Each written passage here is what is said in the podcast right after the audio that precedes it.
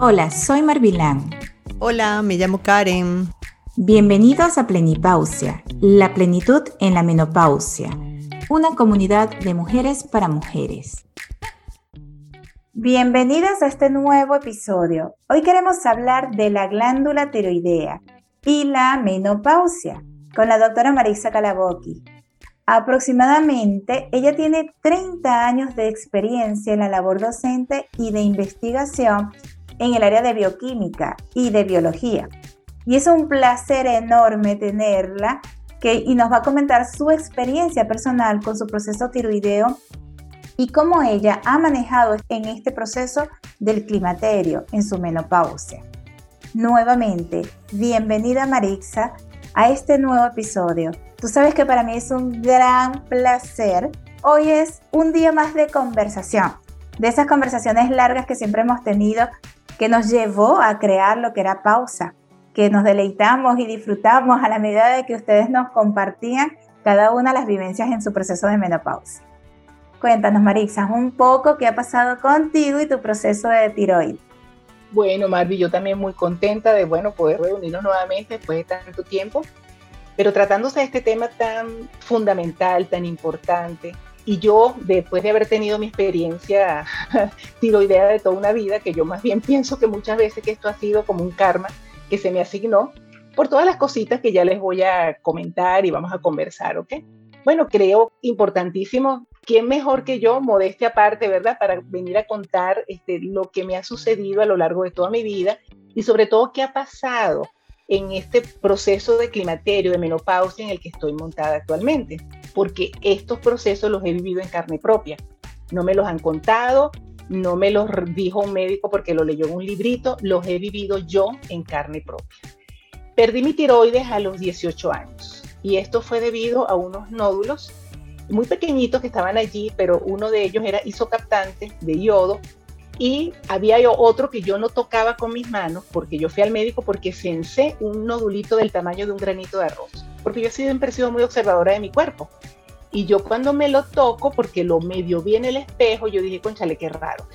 Uno de los nódulos, ese que yo tocaba, captaba yodo de manera perfecta. El otro que yo no tocaba y por tanto tampoco percibía visualmente, estaba detrás del istmo de la tiroides y ese era cero captante. ¿Qué quiere decir esto? Cuando un tejido extratiroideo capta yodo, eso es como un remanente de tiroides o un trocito de tiroides, digámoslo de esa manera, que está creciendo y que cumple las funciones perfectas de una tiroides porque utiliza el yodo para fabricar hormonas.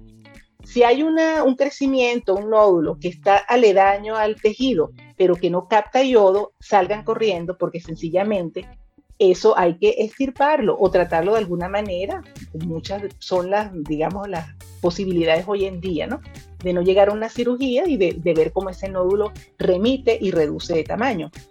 A mí se me extirpó la tiroides por completo, nada más me dejaron un trocito del lóbulo izquierdo. La tiroides, bueno, les comento que está formada por dos lóbulos, derecho izquierdo, y un istmo, que es como un puente que une los dos lóbulos. Y la tenemos en la parte baja del cuello. Sencillamente, una vez que fui a cirugía, me dejan ese trocito de tiroides eh, del lóbulo izquierdo. ¿A qué edad te operaron? Para que las oyentes sepan. 18, 18, los, 18 años, fue muy joven. Entonces, este, me dejaron ese pedacito de tiroides por un mes más o menos, mes y medio, dando chance y tiempo a que llegara el yodo radioactivo, que era mi terapia, sí o sí, para que de la poquita tiroides que tenía allí siguiera produciendo, bueno, hormonas necesarias para la vida. Y bueno, justamente al mes y medio llegó el yodo radioactivo al país, me sometieron a la terapia, fueron unas pastillas, tres, me tomé. Inmediatamente me aislaron en un cuarto durante nueve días porque yo estaba emitiendo radioactividad por todos lados y el trocito de tiroides que me habían dejado allí sucumbió, explotó. Yo tuve una inflamación en el cuello gigantesca porque el yodo justamente fue allí y detonó. Ah, se supone que al detonar la tiroides también detona todo, digamos, las cosas malignas que hay por allí este, por si acaso, ¿verdad? Alguna célula que, que creció de la tiroides. Bueno, nada, ahí empezó mi calvario. ¿Por qué? Porque fíjate que de un momento a otro pasé a ser una persona hipotiroidea y mi tiroides, lo lastimoso, funcionaba perfecto. Yo tenía unos valores óptimos. Cuando me hacían las evaluaciones tiroideas, pero óptimos, mi tiroides no estaba enferma. Eran esos ese, era ese crecimiento que estuvo allí. Y es lastimoso porque el hipotiroidismo, al igual que otras disfunciones tiroideas, están íntimamente relacionadas al ciclo reproductivo de la mujer. Y bueno, a partir de allí, Marvilán fue realmente como, digamos, se abrió la compuerta del karma, como le digo yo, que esto es un karma de vida definitivamente, porque nadie me entrenó, nadie me dijo lo que yo iba a pasar a sufrir, porque eso fue un sufrimiento de ahí en adelante. Primero me dieron una sobredosificación de hormona tiroidea sintética. Esto significó que yo básicamente estuviese como hipertiroidea todo el tiempo, ¿ok? Empecé con una sintomatología que yo no conocía, sobre todo a nivel cardiorrespiratorio, mi corazón se disparó a unos niveles de frecuencia nunca antes experimentados por mí, me latía como un caballo cuando va corriendo por el desierto.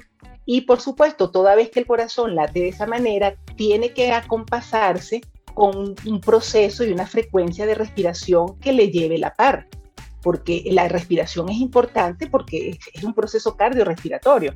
Entonces empezaron los procesos de, de, de aceleración en mi cuerpo, eso me afectó psíquicamente, ¿ok? Y de allí, bueno, podíamos tener otro programa hablando de todas las cosas realmente psicológicas que yo comencé a desarrollar, hasta que eso detonó en una crisis máxima de ansiedad que se llama agorafobia. Eso fue una cosa muy terrible, Marvi, porque yo no entendía qué me estaba pasando y eso fue en muy breve tiempo. Eh, aterricé donde psicólogos, psiquiatras, ninguno me ayudó, sino lo que hicieron fue llenarme de píldoras, me tenían dopada todo el día, fue un momento terrible, pero sin embargo, durante todo ese proceso yo no dejé de asistir a la universidad. Yo iba con toda aquella carga pesada, con todo aquel sufrimiento fisiológico, metabólico que estaba sintiendo y yo seguía sentada en mi pupitre leyendo. Yo creo que eso fue lo que me salvó, lo que me dio fuerzas para continuar. Hasta que un buen día eh, fue tanto lo que, lo que realmente estaba generando mi, mi organismo con toda aquella hiperreacción, que mi cerebro simplemente dijo ya no más ya no puedo más, este, esto es una situación de conflicto y pasé a tener un proceso terrible, que eso fue lo más terrible de todo, que fue un proceso de despersonalización. Esto fue muy feo, Marisa. Marisa, habría que aclararle un poco al público, para las que no tienen idea de cómo funciona la tiroides, que hay dos procesos que puede sufrir la, la tiroides, porque tú hablaste de que tuviste un hipertiroidismo por la gran cantidad de, de hormona que te colocaron en ese momento y estabas acelerada. Y hay otro, otro que es hipotiroidismo, porque el, hipo, el hiper es cuando el metabolismo se acelera y el hipo es lo contrario, es cuando se relanteza, o sea, está lento. Sí, sí, sí, sí. de eso vamos a hablar en, en perfecto, ¿ok? Ahora vamos a hablar perfectamente de, sobre todo del hipotiroidismo, que es a lo que venimos hoy porque yo de naturaleza, luego ah. posquirúrgicamente, yo soy una mujer hipotiroidea. Porque si yo no tomo mi hormona tiroidea sintética, yo sencillamente caigo en hipotiroidismo. O sea, el hiper fue porque te colocaron demasiadas hormonas. y te aceleraron demasiado en el metabolismo. Terrible, terrible, terrible. Entonces, y el hipo porque sencillamente yo no tengo tiroides. Entonces, el hipotiroidismo no solamente es, puede darse porque quirúrgicamente te estirpen tu glándula, sino que también una mujer puede entrar, va a entrar en procesos de hipotiroidismo porque las mujeres, un hombre por cada ocho mujeres sufrimos de hipotiroidismo. Y esto tiene sus causas y a eso vamos a hablar hoy. Lo cierto es que vamos a dejar de hablar de mí un poquito, luego si quieres en otra oportunidad hablamos de este proceso de despersonalización porque esto trae cola. Esto trae realmente una historia muy interesante a nivel psicológico y espiritual, y espiritual, ¿ok? Esto es un tema para sentarnos a hablar de esto. Lo cierto es que mujeres les digo que yo me recuperé de todo eso porque un buen día dije las pastillas a la poseta. En un acto de un ritual heroico, abrí cada uno de los blisters y cada una de las pastillitas la iba zumbando en la poseta, plu, plu, plu, y bajé la palanca. Cuando hablas de pastillas. hoy depende. Pastillas, hormonas. No, no, no, yo no podía dejar las hormonas, pastillas psicotrópicas, psicoactivas, ah, pastillas que me tenían dopada, el cerebro totalmente lento. Lento, totalmente. Lento, una cosa espantosa, me apagaron la vida. Y a partir de ese momento me puse unos tenis, me puse un short, me puse una camiseta y volví a ser la deportista que yo era. Yo empecé a recuperarme, Marvi, de una manera impresionante, dominé todo aquel proceso cardiorrespiratorio exacerbado, exagerado que, que tenía, encontré un médico que sencillamente me ayudó a humanizar la dosis de tiroide, de hormona tiroidea, Y me gustó, me gustó mucho ese nombre porque él dijo, es que tienes una dosis totalmente deshumanizante. Vamos a humanizarte la dosis. Eso me caló tan bonito en mi cerebro que yo dije, claro, es que yo no soy un robot, necesito humanizar esta dosis. Comenzamos ese proceso. Vamos a entrar de hecho entonces en lo que es tiroides y menopausia, porque como estoy atravesando eso, es importante, mujeres, que ustedes comprendan dos cosas.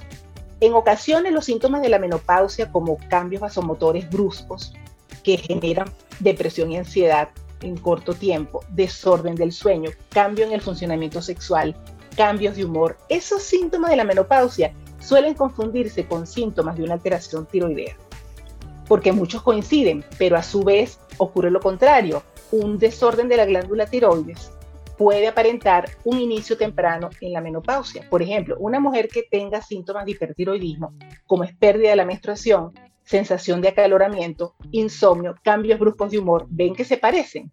Esto perfectamente pueden ser vistos como señales de un inicio a la menopausia. Si realmente el médico no sabe detectar si es menopausia o si es un proceso tiroideo, vamos a estar mal, porque lo que hay que hacer es resolver el problema de base para que nosotros se nos devuelva la calidad de vida y normalicemos nuestro ciclo menstrual nuevamente. ¿Qué sucede, Marvi? Que cuando nosotros tenemos, este, eh, vamos avanzando en edad, debido a las causas de las cuales ya vamos a conversar, ¿ok? Nosotros vamos perdiendo función en nuestra glándula tiroides, por muchas razones que ya vamos a conversar, que esta es la parte importante de esta charla, para que podamos evitar eso, ¿ok? Y los médicos cuando te mandan a hacer la clínica, te mandan, ok, T3, 4, T3 libre, no sé qué, TSH y listo. Eso es todo lo que te mandan a hacer.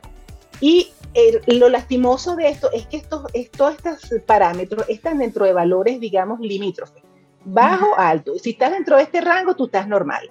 Y entonces los médicos puede ser, fíjate, por ejemplo, vamos a tomar, por ejemplo, la TSH que va entre 0,5 y 3 unidades internacionales por mililitro.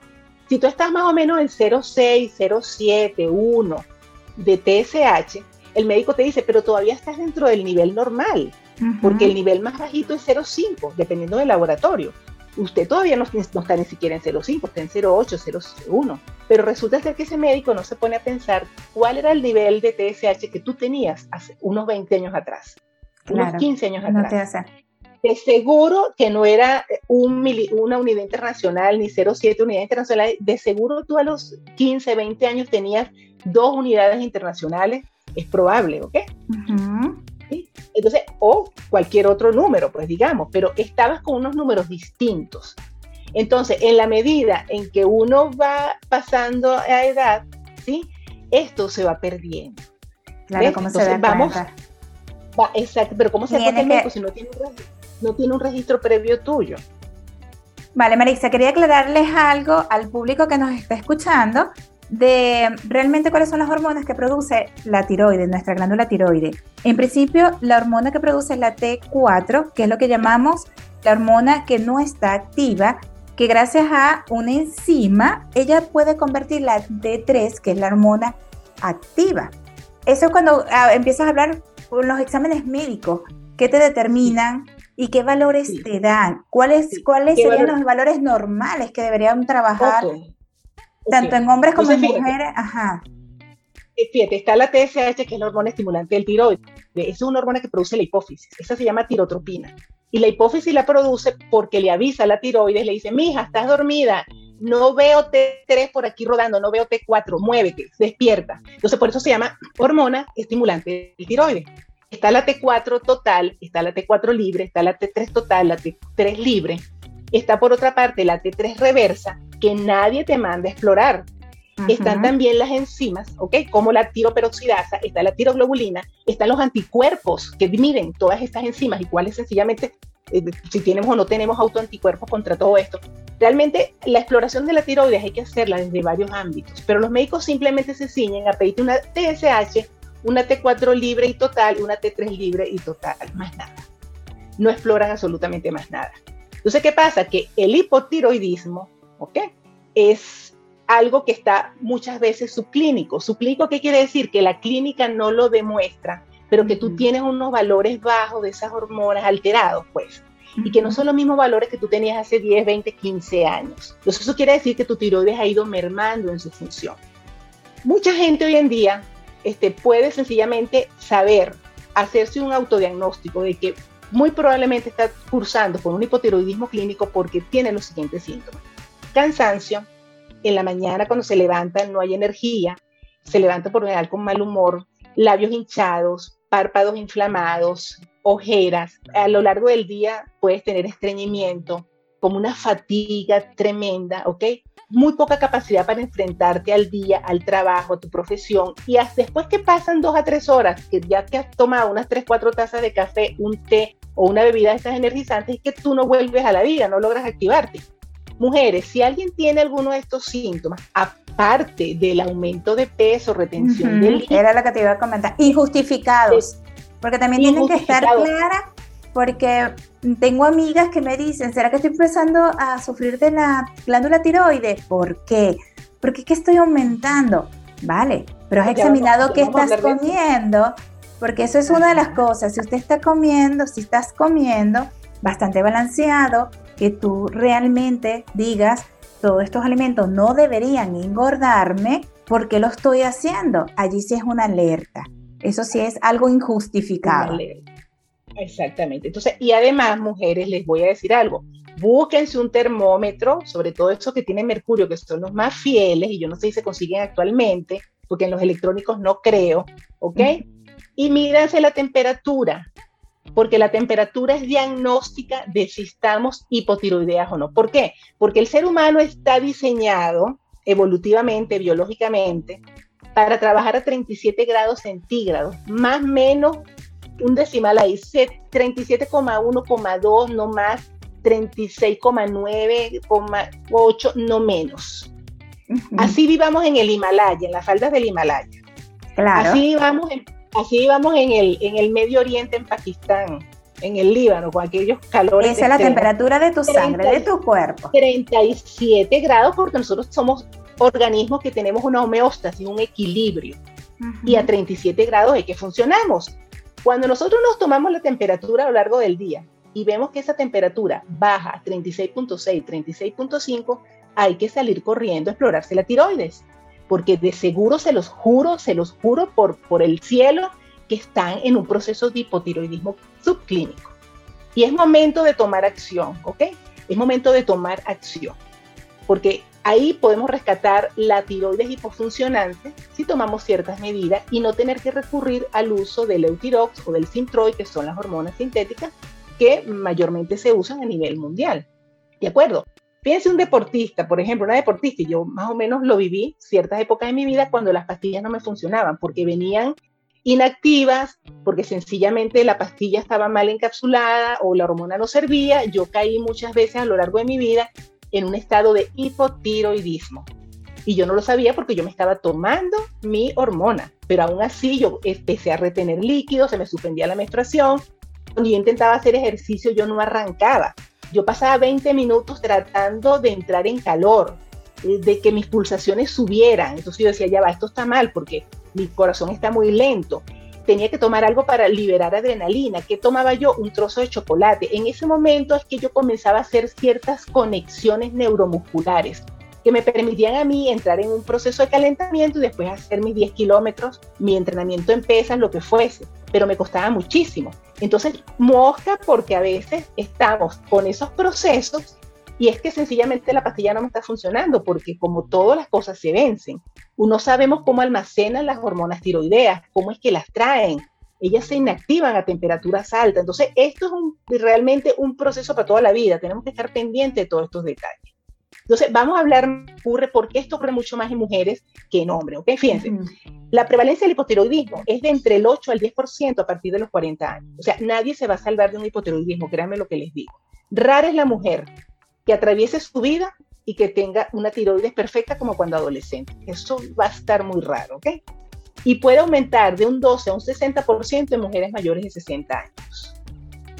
¿Y qué es lo que conduce? ¿Cuáles son las causas que conducen a que las mujeres, 8 mujeres por cada hombre, tengamos hipotiroidismo? El embarazo en primer lugar.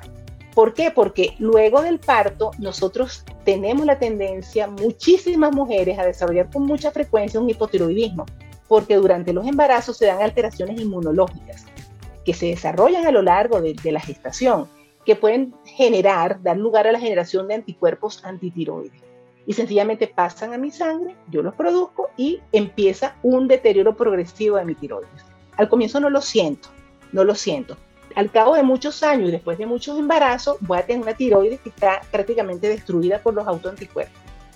Quiero que recuerden siempre esta frase que voy a decir ahorita, esta oración.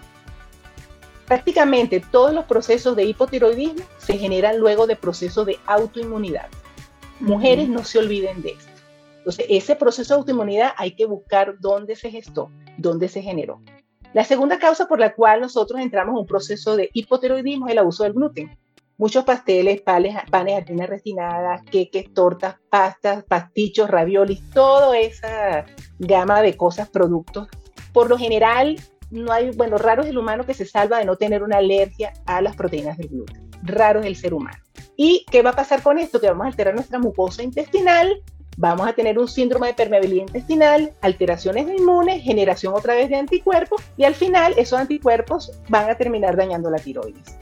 Antes que pases a la, tercera causa, hablando del gluten, yo revisé un estudio donde hablaba de que um, anteriormente, antiguamente, para hacer lo que es el proceso del trigo, para que no se aglomerara, ¿vale? Cuando ya están en el proceso para la obtención de, de lo que es la harina de trigo, usaban yodo, algo que era favorable para nuestra glándula tiroides. Pero como los costos se les elevaron, comenzaron en algún momento a sustituir el yodo por el bromo.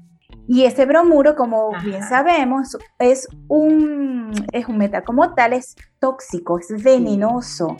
Y eso, por eso, de un tiempo para acá, se lo han dicho que se han generado tantas enfermedades a partir del gluten, que las personas empiezan a estar intolerantes al, gluten.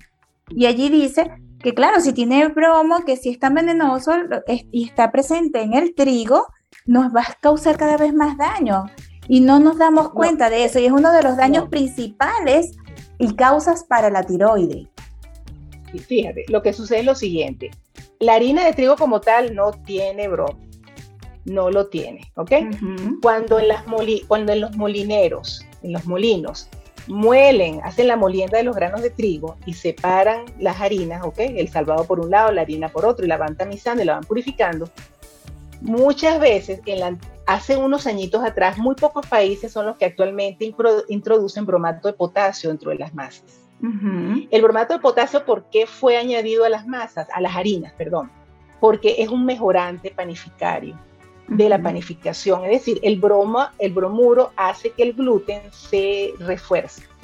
Cuando el gluten se arma a partir de la gliadina y la glutenina, que son dos proteínas que están en la harina de trigo, el estar, la presencia de bromo hace que ese gluten se refortalezca.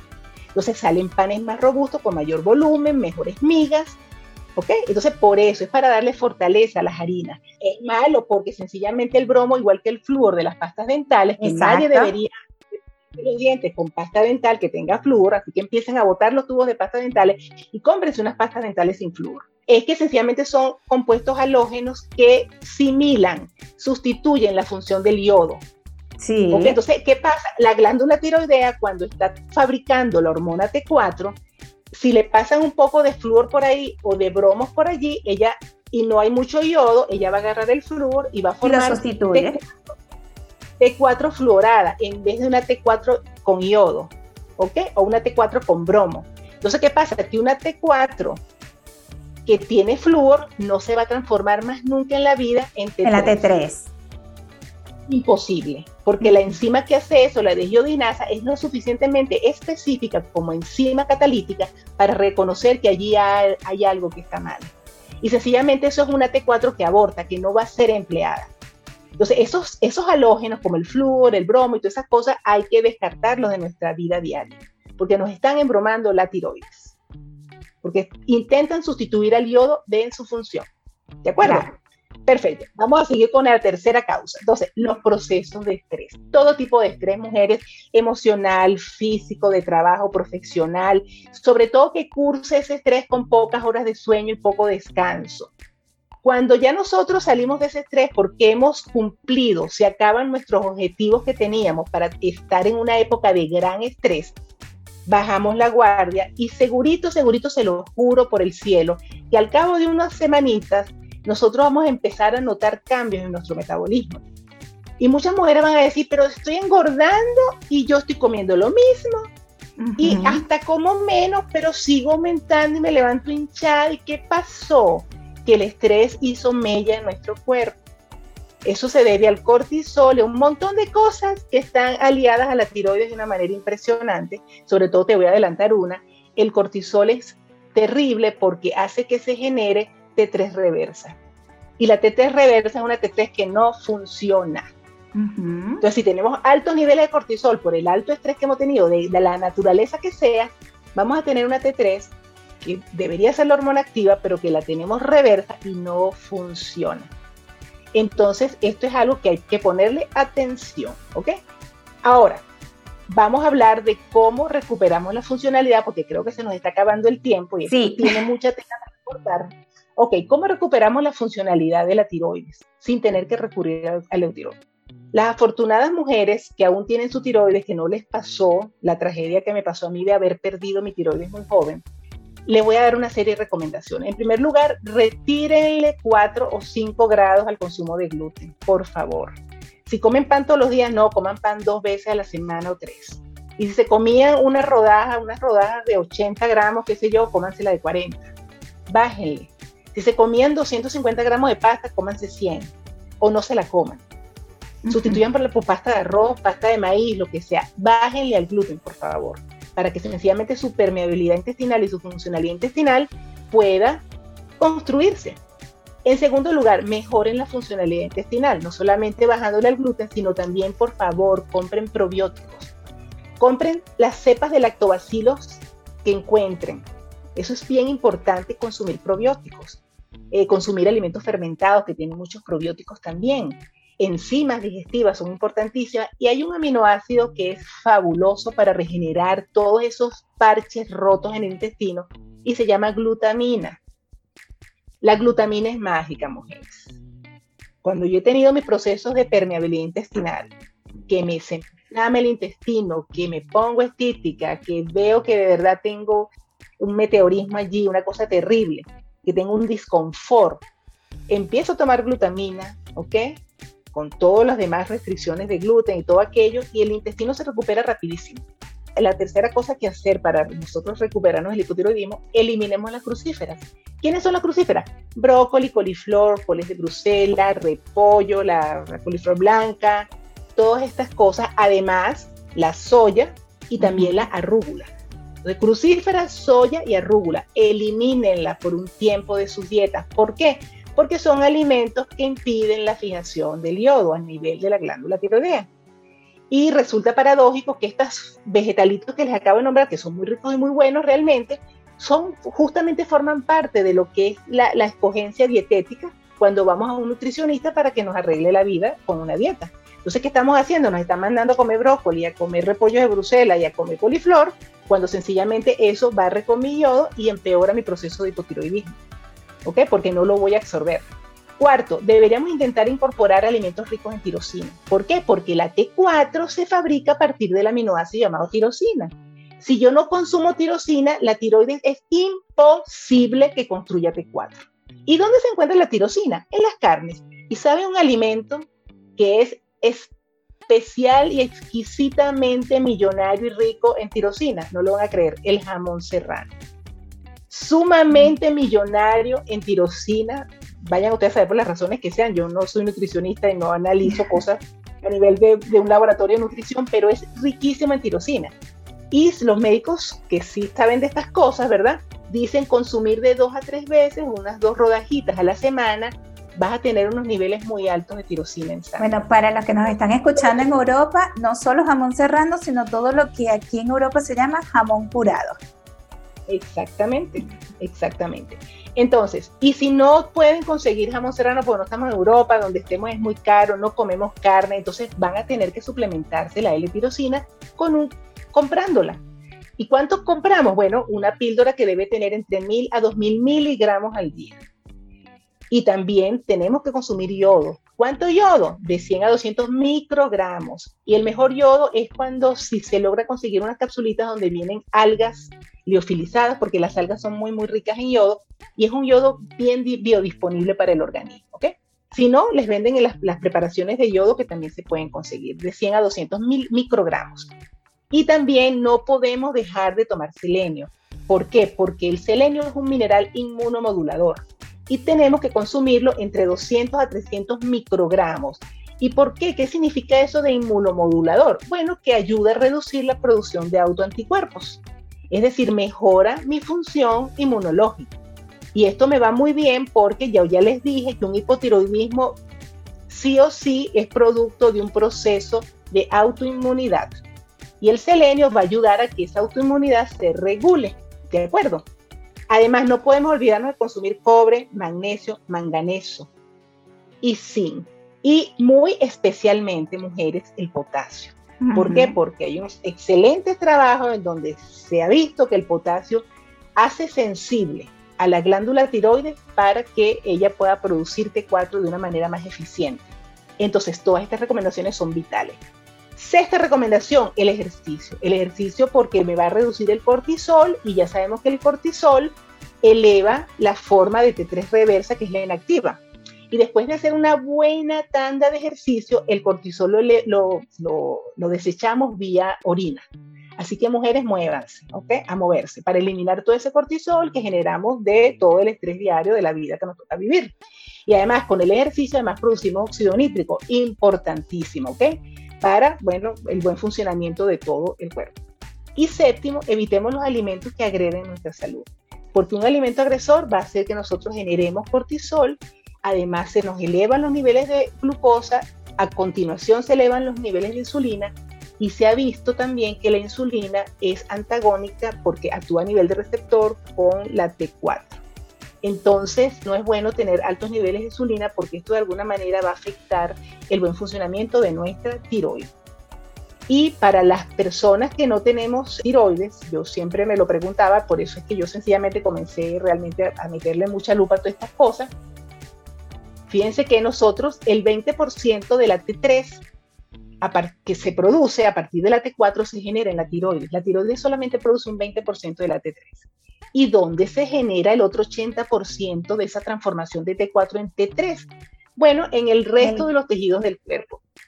Llámese hígado, riñones, corazón, cerebro, adenohipófisis, adenohipófisis, el tejido graso pardo, cerebro, piel e intestinos. Entonces, en todo ese resto de estructuras de, tejidos, nosotros tenemos la capacidad de transformar la T4 en T3 a través de diversas desbiodinasas, porque no solamente tenemos una, sino que tenemos tres tipos de desbiodinasas en, nuestro organismo. Entonces, con esto lo que les quiero decir, mujeres, es que fíjense la importancia que tiene la tiroides como glándula para todo el metabolismo, porque la T3 justamente es la hormona que controla eh, la eficiencia y la entrada de oxígeno en la mitocondria. La mitocondria es esa, esa, esa organela dentro de la célula que va a generar ATP, que eso es energía. ¿ok? Y si no tenemos un buen suministro y una buena, un buen manejo del oxígeno, porque tenemos muy baja cantidad de T3, vamos a estar desoxigenados. Vamos a estar con una mitocondria que no tiene suficiente oxígeno y por ende no tenemos suficiente ATP y por ende tenemos baja energía. Entonces fíjense que todo esto es un círculo vicioso, ¿verdad? Que se puede arreglar de diferentes maneras. Entonces, la idea es que tengamos una tiroides que funcione, para que nosotros podamos tener un buen, un buen suministro de energía que nos permita a nosotros acometer todas nuestras labores. Entonces, con esto lo que les quiero decir es que mujeres, ustedes que tienen todavía su tiroides, si ustedes cumplen todos estos pasos que yo les di, segurito, se lo juro por el cielo, que muy probablemente no tendrán que tomar ni Eutiros, ni Sintroid, ni nada de eso. Sin embargo, les dejo otra información. A mí me hubiese encantado este, recibir además eh, una, una hormona más completa una hormona más completa. Yo he estado escuchando esto hace muchos años y es la hormona eh, bioidéntica que sacan de la tiroides de cerdo. ¿Por qué? Porque esa es una hormona que no solamente, un complemento hormonal que no solamente tiene T4, sino que tiene T3, T2, T1. Tiene múltiples formas de la tiroxina, ¿ok? Y es una cosa más humanizada, más, biológicamente, más, más importante, pues, de, tenerla en el cuerpo porque vamos a tener un repertorio de, de ¿no? Pero eso no está muy disponible sino en Canadá, en Estados Unidos y más nada. Entonces, no es muy fácil encontrar un, a un endocrino, sobre todo un endocrino de la rama de la medicina funcional, que nos acompañe para nosotros poder adquirir estas hormonas bioidénticas y poder tener una mejor calidad de vida. A mí me encantaría, ¿verdad? Pero hasta ahora yo no he podido dar con un endocrino y si alguien que nos esté escuchando sabe de algún endocrino eh, funcional que se arriesgue, que se atreva a hacer un seguimiento, mira, se lo voy a agradecer muchísimo porque lo llamo de inmediato y establezco una consulta a distancia y veo de qué manera mando a buscar esas hormonas a Canadá. Porque se trata de tener calidad de vida, Marvilán. Claro. Eso. Y para, y para concluir, no quiero concluir sin antes decirle que eh, justamente mm, eh, hay episodios en nuestra vida en que nosotros eh, nos miden las hormonas y tenemos una T4 unida a globulina, que es la tiroglobulina, ¿ok?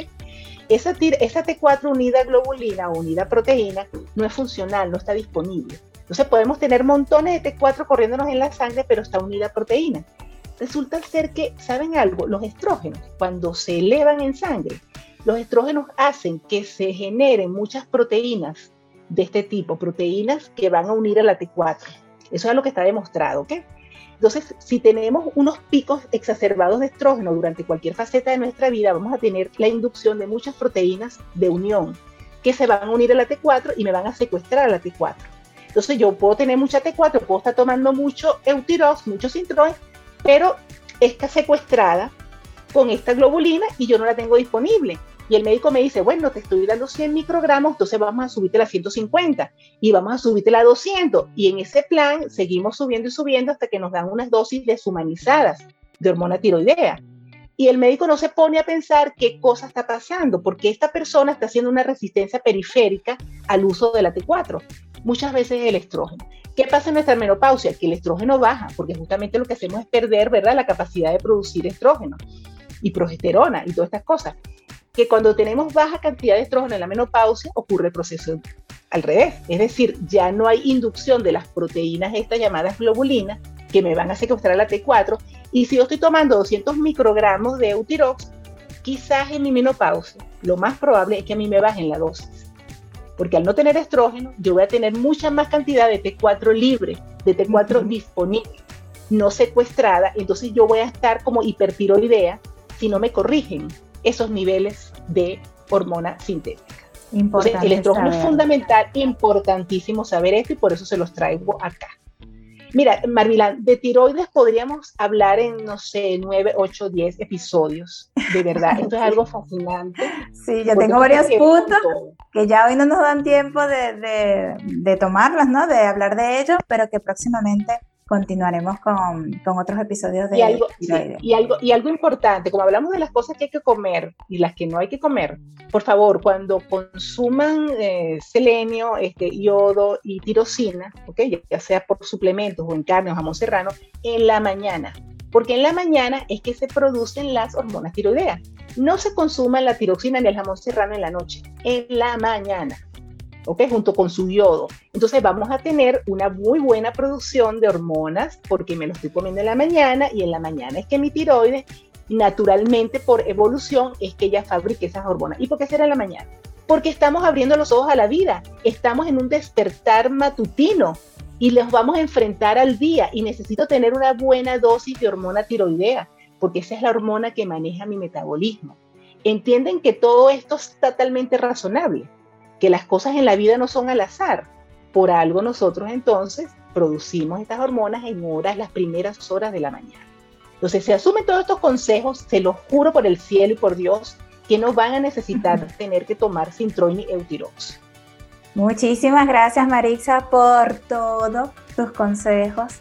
Y yo sé que las chicas estarán animadas a seguirnos en otros episodios para hablar de, de la glándula tiroides.